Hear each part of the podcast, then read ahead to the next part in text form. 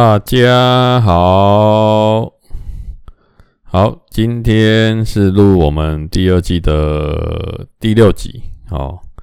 那录音时间应该是一月三十号，哦，就是快要接近一月底了。那这一集的播出会在二月三号，也就是刚好这周的礼拜六。那一般来说，我大概都会有那个预录的习惯了，哈，就是之前有先预录个两周。好，甚至有时候到三周。那因为有一些，呃、想跟大家讲的，就会提早录嘛。啊，如果没有的话，就让时间过。那接近了，再把最近的一些事情，或者是生活上有趣的事情，跟大家讲。这样好。那，呃、上周呢，礼拜三跟礼拜四去了一趟玉山前锋。好，那在这玉山前锋之前，先跟大家讲哦，上个礼拜大家用时间稍微推算一下。好，那上个礼拜大概是诶一月二十四、一月二十五。那我不知道大家有没有印象哦？那个礼拜有一个诶什么全台湾什么历年来数一数二数三数四数五的超级寒流，好，就是很冷呐哦。那气温真的很低。好，我记得。在高雄市这个平地上，我记得那天的温度好像到十一二度。好，那偏干湿都有一种，诶、有干，应该是偏干冷啊。哈，对，那很多地方像可能就是一些可能山上，可能一千五百公尺到两千五百公尺之间，就是可能比较潮湿的地方。大家知道山上都会湿气带比较重。那甚至已经到零度，所以就直接就下雪了。那那很奇怪哦，山顶哦，可能三千多公尺的地方，可能雪还没下那么多，好，有下，但是没下那么多。啊，虽然那边山顶上可能三千公尺的地方零下可能负八度、负九度，虽然更冷，可是因为他们的湿度可能没有到，所以没有下雪。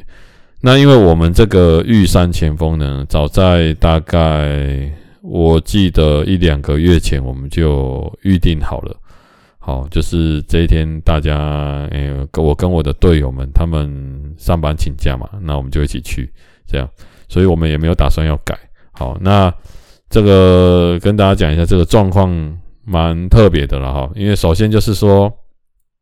我在台湾也没有曾经在这种可能下雪的环境或者是零度的环境爬过山，好。那可能有接近啊，很接近，但是没有说出去的时候就知道这个状况。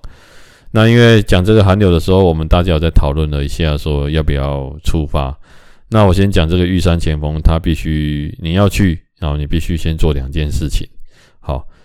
第一，因为你没有要过夜，因为他也不能过夜。好，那过夜要另外登记。好，OK，什么搭帐篷什么的，那个要玉山管理管理处要登记，才有办法做这件事情。好。那它一定是首先要会有一个叫做入园登记，好，入园，啊，就是你要进去花园的花园这个字，入园登记，那你上网就可以登记了啊。第二个，你叫做你要办一个叫做入山证，好，那是玉山管理委员会他们在用的。那其实这蛮方便的，你就上网点一点啊，按一按输入资料，对。那其实他们这个是要做一个安全的登记啊，怕是说。你上山前他会通知你，你下山之后你要回报说你安全下山，不然可能他们会打电话来，或者是会有搜救队，好确认你是否平安到家，这样才不会有造成一些诶、欸、山难，或者是说啊你去了结果没有回来，也没有人知道，好这样，那这是一种安全的装置，所以要登记，那他不用抽签，好你只要登记一爬就可以了，好，但是呢。如果说有遇到一些可能像是天灾啊，或者是封山，那当然你有登记你也没办法去了，因为路就封起来的嘛，他就不会让你过了。好，因为安全性考量，这也是为了保护民众。有些可能没有在看天气的，其实登山的人很少说不看天气的，因为那个真的蛮重要的。但是可能有一寡路人甲、路人乙，给他们讲下路诶啊，啊的熊熊要去啊的去啊，好啊，伊就是。如果封山，你刚封起来，你就不会随随便便就走进去嘛。那也许前方是坍塌的，或者是有一些状况，但你不知道，那会造成危险。那尽量就是能够以安全为考量，这样好啊。其实山不危险呢，我觉得马路更危险。好，你看那个车祸每天都会有啊，可是不会每天都有山难，可是，一样每天有路上有人，一样山上每天有人爬山。好，可是相对比比较起来，那当然因为我们车也多了。好，不过最重要的是开车的人他有时候比较不清楚一些交通，或者是说交通法规或交通礼仪，所以常常会有一些问题。那山上也是一样。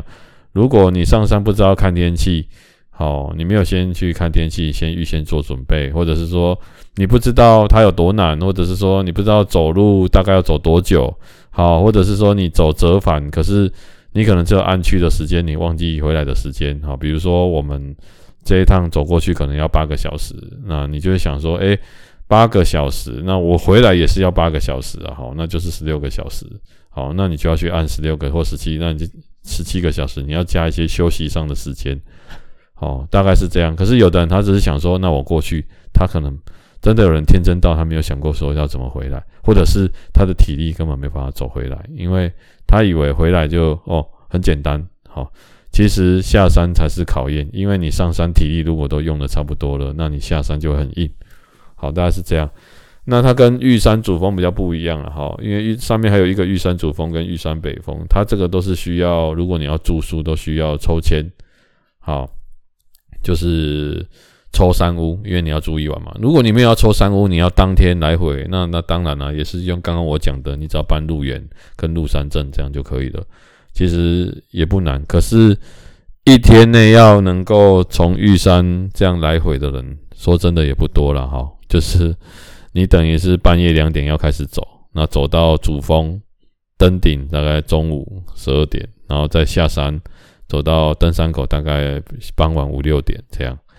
那你就你听这个路程就知道他走了多久，好，走了十几个小时应该有了哈，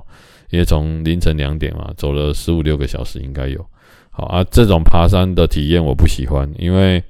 我觉得爬山最重要就是你在那边，然后感受到它不是一种攻略，好，就是哦，我要挑战，然后我要拿几座百岳，或者是我要呃很快的速度，哈，它不是一种比赛，对我来说它不是的，好，所以我我是觉得说，如果你有机会去那边，那天气很好，我觉得可以拍拍照，吃吃东西，然后坐下来感受那个诶新鲜的空气啊，或者是之类的，好。好的，大家刚刚听到这段，突然有个顿点，对不对？好，那我就没有把它另外卡掉了哈，因为刚刚接了一通电话，好，那这个电话是我我先等一下再回来再讲玉山这个故事。这个电话很好笑，那跟大家讲，因为我们是做服务业的嘛，那难免你会在寻找一群黄金的过程遇到一坨屎，好。那这个我这个诶、可能是不认识的客户啊，嗯，很好笑，就打去公司，跟公司说了一些有的没的。那我其实跟他也不是很熟。那我觉得我待在这间公司诶、欸，快要二十年，我真的觉得公司的后勤好，就是人员帮忙处理这个客户，真的是很给力，好，就是。很强的后盾，让我觉得很放心，处理得很好。那刚刚当然就是公司打来，就是跟我确认这件事情了。哈，那因为我很少在录音当中中断，可是因为这个事情要紧急处理，好，对。那我觉得我们这个公司这个后勤、这个客服人员、这个主管，人家真的会当主管，真的不是没有原因的。哈，你看我们当业务这么久，工作这么久，有时候遇到一些 OK 也是会有情绪嘛。可是我觉得这主管厉害的地方是，他除了可以安抚客户，他也可以安抚我们业务的情绪，他真的是也蛮强的。那可能这两天要去给人家道个谢啊，虽然说这是他的工作，哎，这是这个我们公司后勤人员的工作，但是有时候让人家去承受这个压力，我们也是会不好意思。好，所以刚刚就就处理了一下，好。那讲到这个爬山哈，我是觉得说，就是因为我喜欢看看风景，慢慢走，然后吃吃东西。最重要是大家可以一起聊个天，那时间比较宽裕。那这是我登山的目的。好，人家说就是你要看风景，就是越往高处，好，风景就会越不一样。因为那我曾经到那个圣母峰基地，哦，那去走，那次我也蛮震撼的。所谓的震撼是说，其实我们难难免免会在台湾看到一些有雪的山，好，甚至你上山会遇到雪，好，但是我从来没有看过，就是你在看这座山的时候，因为戈壁的山是可能七千公尺或八千公尺，那你会有一点感觉就是。哎、一般我们在看山已经很高了，可是你会发现，人家说一山还有一山高的意思，原来是这个意思。就是你看，你平常看的都是十楼的十层楼的高度，但是你突然看到八千公尺的山的时候，你会觉得那个山好像五十层楼这么高，你的头会直接抬到最顶，然后这样看，你会觉得哦，天哪，这个真的让你很震撼哦，很像很像你在小人国，它是一个巨人的感觉，哦，所以。真的，人生有机会了哈，去国外你不一定要爬了哈，那但是可以去看看一些不一样的景色，你会有不同的感触了哈，就是不一样的风景这样。好啊，那我们那一天就是离，因为考量到车程的问题哈，就是因为我们开车的人怕说他如果当天我们当天出发，当天爬山，当天回来，这样会太累。那我们就前一天先出发，所以前一天我们就是晚上大概七点半出发，开了大概三个多小时，快要七八九十，呃，十点多才到达那个住宿的地方哦，上哎两个半小时，接近三个小时。那我们就先在山脚下先住一晚，这样。那这不住没事啊，因为不是自己家的床嘛，所以然后那天又很冷，好，因为我们到那边的时候，我看外面的温度大概只有三度。又很冷，好，所以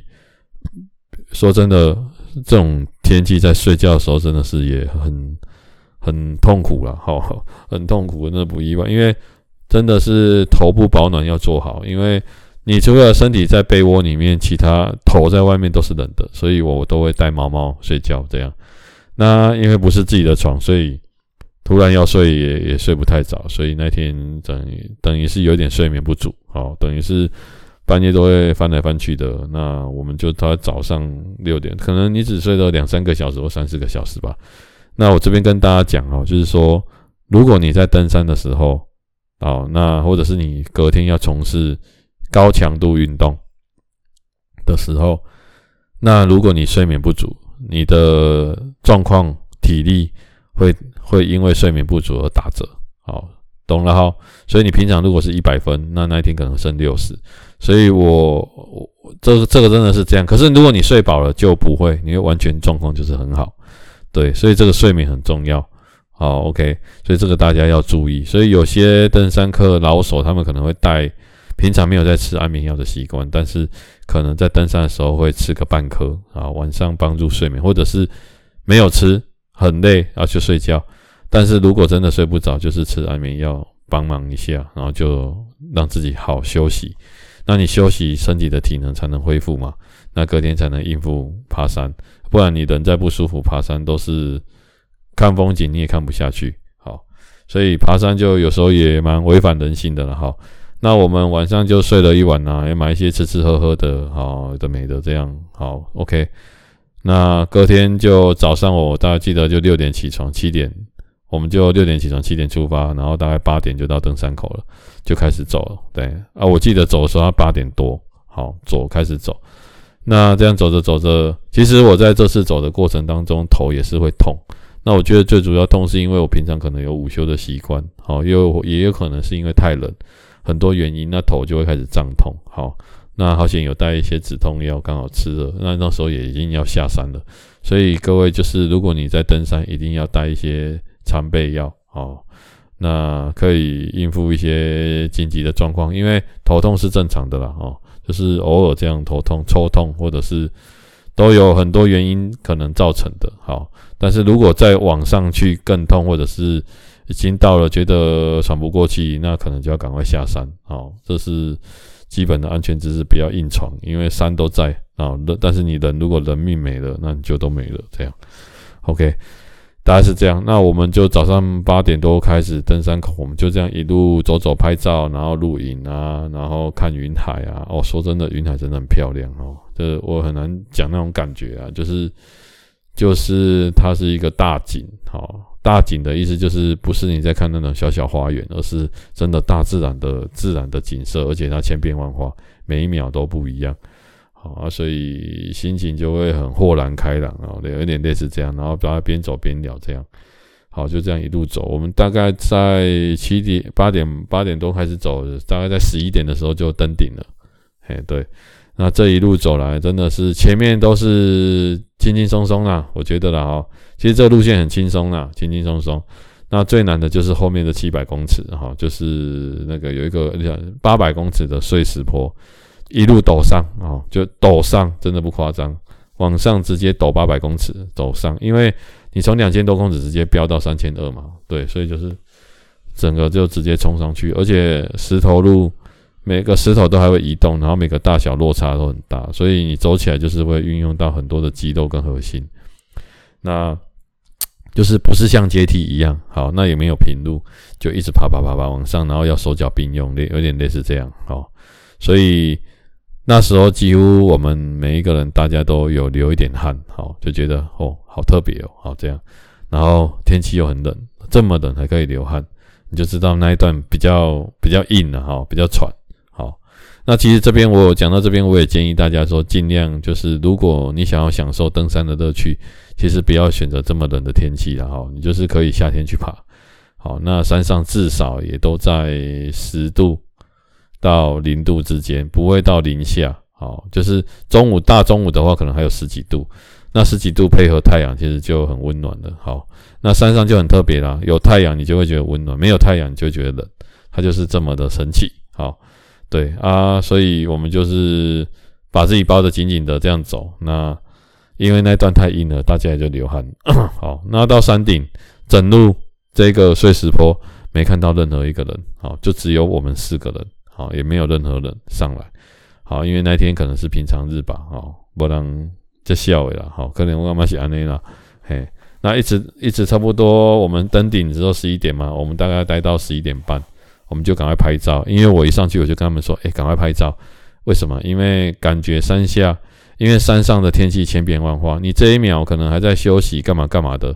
可能下一秒就白墙了。白墙就是整个山上都是雾，你会看不见任何风景。好。对，因为那个云云啊，雾在飘很快。好，OK，果然啊，大概到十一点半，接近十一点四十五的时候，整个山下的那种雾气，整个就冲上来了。所以后来我们在往山下走的时候，就整路都看不到任何的景色，就是雾茫茫的一片。那我们在往下走的时候，才看到有人也往上走，甚至我们在往下走的时候，已经到差不多下午。一点吧，哦，就已经有才看到有人要走去排云山庄，我、真的觉得很佩服。那个时间走去排云山庄，应该也如果走快一点的话，应该也要六七点了，就是会摸黑了，哈、所以我就是也也觉得真的是，诶，疯子也很多啦，哈、对，然后我觉得这样登山是危险的，大家可能很难想象，其实晚上在爬山真的会看不到任何路。尤其是我们这次爬前锋那个碎石坡，这么天气这么亮，它那个路标好像有很清楚，因为那个碎石坡是垮下来的路，崩了来，好像碎石一样，就是它比较大颗，不太没事会不不太会松动了哈，大颗的比较不会松动，小颗的比较会滑，这样大概是这样哦。那一次就这样弄弄弄弄弄，然后。中间我们还是要找路诶，就是下来的时候会觉得，诶，这边我们有走过吗？好，可见你可以想象说，如果是晚上，或者是能见度比较低，怎么可能看得到？好，这样大家懂意思了哈。所以通常通常路况不明，我们很少摸黑爬山。就算你自己在守的山路，好，诶，也尽量不要这样做，除非那个路很明显，或者是说。可能大家是一整排，像我们玉山当时在宫顶的时候是一整排，你会看灯火通明，大家一路这样上去。因为晚上在宫凌晨在宫顶的人很多，好，那一种的我们才会考虑，好啊，不然其他的几乎我们就不考虑做这样做。所以这是一些守则啊，而且登山有很多晚上的传说，哦，就是比如说别人叫你的名字啊，不要回应啊。好，一般我们都不会直接叫名字嘛，好，可能叫两个字就好，不要叫全名这样。对，怕会用砍你啊，什么什么，反正几个都市传说啦啊啊，今天熊二马是卖度点了哈。所以那天就这样爬下来，然后到登山口，大概回到原点，大概下午大概两点，我们就坐接驳车，好，因为大家也不要不想再走了，接驳车我们就直接到我们停车的地方，好，那还有遇到有其他登山客，可能是因为登山的时候车子停在那边，然后什么他的电瓶没电了啊，因为灯没关，好好，灯电瓶就没电了，灯没关二十四小时就没电了啦，好。哎呀，那可能要接电发电，他发他的车，反正有一些状况了啊。下来山上换个衣服啊，我们就回城了。这样啊，回城其实就是因为身体是冷的嘛，啊，开始冷了，然后就会很就会想睡觉，因为两点多就是我的生理时钟哦，我就会很想睡觉，一两点了哈，那就眯了一下，好，OK，然后晚上就会去吃个庆功宴，好。所以我们那天本来要去吃烧肉，结果烧肉客满哦，说位置要我们七点到，他说等到八点多啊，等不下去，我们就去吃一间哇意外好吃的牛肉涮涮锅，哈，非常推荐大家，也是朋友推荐的，它叫牛庄，在高雄，诶，建国路凤山建国上面的路桥的旁边，好，你打牛庄，牛肉的牛，庄园的庄，哦，牛庄，对。啊，它的牛肉片，我现在想到就觉得哦，流口水啊。价钱我觉得也蛮合，蛮合理的哈，也没有说非常的贵。好啊，那个看起来那个牛肉那个油花分布的刚刚好，吃起来软嫩软嫩的哈，这样一盘才三百块，我觉得哇，好超值哦。我们一二三四五五个人吃才吃大概两千块左右，我觉得很划算。好，因为你在外面吃吃到饱，吃好吃的牛肉。我觉得都没有那么的可以超值，最重要是好吃啊，所以也是蛮有时候你没吃到 A 啊，得到 B，哎，哦，所以柳暗花明又一村，哦，就是等下讲的这样。那为什么登山会有？因为我以前登山跟团，那时候跟团嘛，他们下山都会问我们要不要一起去吃东西，是因为为什么叫庆功宴？就是庆功的意思，就是庆祝你完成哦这一座百岳或者是今天的目标。那最重要庆功的目的是在跟我们讲说，因为登山毕竟是有风险的，好，那你能够平平安安上山，平平安安的下山，所以我们要为我们，诶诶，好好的可以活着，好度过今天，做一个庆功的仪式啊，反正他有很多说法了哈啊，前辈的说法是这样的啊，我们就照旧了哈，照旧，然后就很顺利完成了。那在这边，我真的非常非常非常的推荐大家，如果你不是登山的高手，但是你想要看不错的风景，好，那除了合欢山主峰，啊，合欢山有一个合欢山北峰吧，哦，还是西峰啊？北峰，对，这两个算是蛮亲民的合欢山的路线，好，那还有就是我现在讲的玉山前锋。它大概来回就是六个小时，好，那，诶、你说会不会很耗体力？我就跟大家说，不要在很冷的时候去，好，那你可能在夏天去，如果我们地面的温度是三十度，那山上的温度减掉三千公尺的话，大概会少个十八度，好，那就大概在十二左右，那温度会很好，你也不用准备太多东西，就是轻装带个水，好啊，记得哦，水一定要带温的。好，因为山上很冷，你还喝常温的水，它会变冰的。那你越喝会越冷。好，所以有时候我们讲冷的时候，就很想喝一点热热的东西，嘿，就是类似这个意思。好，对，好，OK，所以非常推荐大家走这条路线。好，那你可以看到很多很棒的风景。那记得一定要在尽量在中午前登顶，你比较能够有机会看到很漂亮的风景。那当然是天气预报也要看一下，因为现在那个。呃、就是做这种气象预报的，尤其是山山区的，都很准确。好，几乎我觉得准确率有高达九成。好，很少说有什么，就是诶、欸，今天说晴天，结果气上去下雨的，很少，几乎没有。好，所以大家可以参考这个路线。好，好了，那今天讲到这边，就跟大家讲，那这两周，好，还有一件事让我非常的困扰。好，困扰是好的困扰。好的困扰是因为大家可能知道我之前有介绍过这个有一个游戏叫《艾尔登法环》，那刚好我有一个朋友跟我一起玩了哈，那我们是，我我就是后来才知道说原来可以一个人买游戏，四个人一起玩，哎呀，难怪那个卖游戏的都可以从网络卖那么便宜，因为它可以共享账号。所以我就跟我朋友就一起共享这个游戏，当然就是我买了，那我也不好意思跟他收钱了，哦，也不是说不好意思啊，而是，呃，就是你知道，大家有时候朋友之间哇欠你，你欠我嘛，那可能下次换他买，还换我共用他的账号也可以，啊，我们就这样玩下去。那刚好他跟我选的，因为因为选艾尔登法环，他又要需要选职业。那他刚好跟我选的职业是一模一样的职业，所以我们两个在玩就很有话题，就会讨论，就会聊。那这个游戏到现在我大概死了三四百次，一两百次应该跑不掉。嘿，就是它真的是一个很高挫折的游戏，就是你会常常莫名其妙就挂掉，然后到后面你会以为，你会觉得原来玩游戏挂掉是日常，就是很正常的事啊，每天玩都要挂掉个，从一开始挂掉十几次到。现在挂掉一两次，或者是在短时间挂掉很多次，你就也不想算了。这样，哎呀啊，那跟我以前的玩的游戏完全不一样。我以前玩游戏很少挂掉，好，就是很少说啊，你你你要重来这样没有。好，而且它这个游戏没有办法随时定点做记录，它一定要在某个点才能做记录。也不就是说，你今天现在停在这个画面，就只能停在这个画面。好，那你不能做任何的。记录点好，OK。所以如果你跑这一段跑了十分钟，你发现说还找不到点，然后你就死了，那就抱歉。好，那你就死了，你就要回到十分钟前，而且你身上的钱会掉掉光。那你可以有一刻一次机会回去捡那个钱。那如果在那一次机会之前你还没有捡到那个钱，你又再死一次，那你的钱就没有了。好，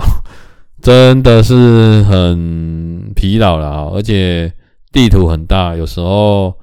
你真的是要记得每一个点也不容易，真的是要看攻略。好，那我等下录完音，可能也是会再再来打一下，好，走一下进度。然后他又很吃手感，好，就是你可能躲避敌人啊，或者是做什么攻击什么的，你都要很有策略。比如说啊，我进去之后我要怎么打，我要怎么躲，我要怎么跑。好，那他是日本人设计的，我真的一点都不意外。好，设计的非常的。精细，然后什么属性抗性，大家可能不懂什么叫属性抗性，我讲给简单讲给大家听的哈。比如说火怕水啊，这样懂了哈，这就是属性。那你遇到这个哦，它是魔王，它是冰系列的，你就用火烧它。你用冰的话，对它没有用。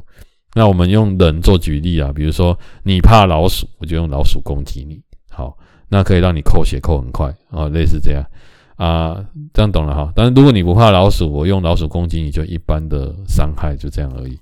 所以它有很多相抗衡的属性，这就是来自于一些诶游戏，然后过去的一些游戏，什么金木水火土这种五行，诶相生相克嘛，人家讲的相生相克，我觉得真的设计的蛮棒的。那我游戏玩玩到现在，目前我觉得应该进度在接近到一半了。好。那因为我没有玩得很快，什么意思？就是我不是急着要把它破关，因为它这个游戏很特别，是你可以进来直接挑战，你一级就可以挑战十级的 BOSS 或者是二十级的 BOSS，它不用照着游戏的流程走。当然，游戏有大方向的流程，可是，一般我们都会先过第一关，才过第一关，才第三关，是这样吗？可是它不用，它可以直接跳关，这不是让你跳，你可以直接走捷径走到那边去打，只是你打不赢而已。好，或者是你有可能侥幸打赢。那我现在有曾经就是我的装备，那我刚好去某个地方，我侥幸的打赢倒数第五个 BOSS。好，那我现在可能才走到前面三分之一，接近四分之一，可是我已经挑战到后面的了。好，有点类似这样。好，所以有时候挑战蛮有成就感的了哈。也就是说，它好玩的地方就是你把不可能变可能，你挑战成功。比如说。你打这个魔王，那我们一般都会穿装备嘛，好，那你可以不要穿装备，直接全身都不要穿装备跟他 PK 也可以，好，那打赢了就哇很爽，然后你因为 PS 它又可以结合 YT 做录影的活动，录影好，容易啊好，所以你可以做个记录嘛，然后放在平台上，那当然你自己看看得爽啊，大家懂我的意思吗？哦，就就是你也可以传给你的跟你一起打的朋友看，对，那大家会就是就是玩这个，它就是会有一种有点像，比如说你有工作成就啊，你有运动上的成就，好，或者是你有去参加这比赛比赛得奖，反正就是一个就是觉得蛮值得就是庆祝的事情，这样。好。对啊啊，所以我其实简单跟大家讲，其实男人啊的娱乐就很简单，哦，就是有饭吃啊，有得运动，出去走跳，然后有电玩可以打，我有电影可以看。好，那这礼拜呢，就是有看了两部电影，那有一部电影是一部日剧在 Netflix，那它是跟偷东西有关的，啊，是三个女生的故事。那电影名称我刚本来想找，后来想说算了，好，我大概剧情简单讲给大家听，好，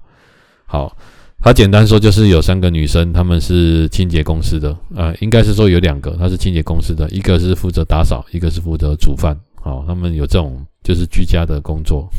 好啊，有一天他们两个就平常有见面，但没有在闲聊，OK，但是呢，他们就是有一天可能收工了，因为他们在工作场合是禁止闲聊的，那你知道日本人也很守规矩嘛，好，当然实际上我觉得不可能会这样啦。最少也会讲一下话，或者是可能有讲话不会聊天呐、啊，就是讲说，哎啊，这个怎么样用，那怎么样用？好，那他们有一天在聊着聊着，就在讲老板的坏话，就发现就在讲说，哎，老板可能是在逃漏税，他们就想要报复老板。那于是乎，报复最好的方式就是去把他偷藏在家里的钱，因为他既然是有偷藏钱，就是他在逃税嘛，那一定是不可能存在银行，一定放在家里。好。那他们就去他，他就想办法，反正用了很多方法去他家里，要给他偷他的钱出来，然后想要一部分捐给慈善机构，就是做那种，那是侠盗罗宾汉呐，哦，类类似这样啊的概念呐，哦，哎，那他们是这样想的啊，结果呢，去的时候发现什么都找不到，好，因为老板很厉害，他把钱变成了一个，诶，瓷器，好，诶，就是我们看到，诶，有点像那种娃娃的瓷器。哦，是公司的 logo 的瓷器，只是一起孔金咩哦但是外面看不出来，好、外面看不出来，所以他们也没有发现。然后他们就会怀疑说啊，是不是真的老板其实没有逃漏税，然后他们误会了啊？结果一问之下，还真的真的，一开始以为真的是误会了这样啊。反正这中间发生一些很有趣的事情，然后他的一些对白跟他的他们处心积虑要做这件事情的一些过程。那当然，他还要找了他一个朋友。好啊，那这个他这个朋友就有跟他们一起，反正他们就是三个女生这样。啊，后来在老板家也因为没事做嘛，啊，想说既然误会老板了，因为他还是个大慈善家，还有捐钱捐给孤儿院之类的，还有受到表扬之类的这样，然后就觉得很愧疚，怎么会误会老板这样？好啊，就想说也很好笑，本来已经离开了，还跑回家里帮他打扫，啊，还帮他对，就是类似做一些想要。因为老板好像说去夏威夷嘛，结果他们搞错，后来中间弄到一半，老板回来了，那就发生一些很有趣的事情。那掺杂了一个管理员跟一个小偷，也刚好在这个空间里面，大家就各自躲藏，有点类似这样。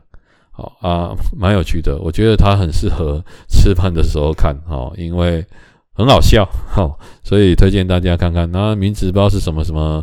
什么好像五个字还六个字啊，啊？可能大家上网查一下，因为它是算是在最近刚上的，好，所以你们听到这个应该还在上面。好，那剧情点开它就会介绍了，大概是这样。那一部是，诶、我蛮喜欢的韩国的电影明星叫马东石。好，马东石有一个就是他最近拍一部叫做《乌有之地》。好，《乌有之地》，诶，乌来的乌，好，乌有有没有的有？那其实就在讲一些。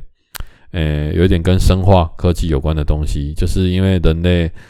好像经过世界末日，那因为水源不足，好，那他有一个博士想要研究如何，就是不要有用水源的方式，好，让人类可以在很低水源的方式生活，这样。那其实他最主要是要救他女儿啦。那你知道，大家也知道马东石，我们最喜欢看他就是跟人家 PK 嘛，打架。不知道为什么他打人，我看起来特别爽，好。啊，这次不一样的是，他要拿枪，齁，因为面对一些呃、半人半尸的这种呃、我们叫做丧尸啊，但是他是这次做的没有做成像怪物这样，就是做正常的人，只是这个人打不死这样，好，一定要切头才会死。那这个过程有很多牵扯到人性面的，那他会也会用很多隐喻。我觉得我最喜欢看这个隐喻，就是你台面上看他这样演，可是台面下他在讽刺一些社会文化，比如说希望小孩子把书念念好，那父母就可以有很高的成 成就，什么什么，就是有点像是那种贫富差距造成阶级的落差。就即便在这种末日的社会也会有，好，有点类似这样。然后社会上有很多呃一些呃奇怪的现象，好，就是一些文化的现象，它都会在电影上去影射，然后让你去反思。所以我觉得看电影，有的人是看爽的啊。当你电影看多，你喜欢看电影的时候，你会去思考他电影想要传达的意思。难怪有很多电影的影评呢，哈。现在电影的影评有分两种，第一种叫影评，就是他看完会讲他的心得。那第二种是他看好，他看，那他就是看完之后，他做电影的讲解，他不会带他的心得。好，那我两种我都会看，不过我看不懂的，我才去看第一种。那我看得懂的，我会直接去看第二种，因为我会想要知道这部片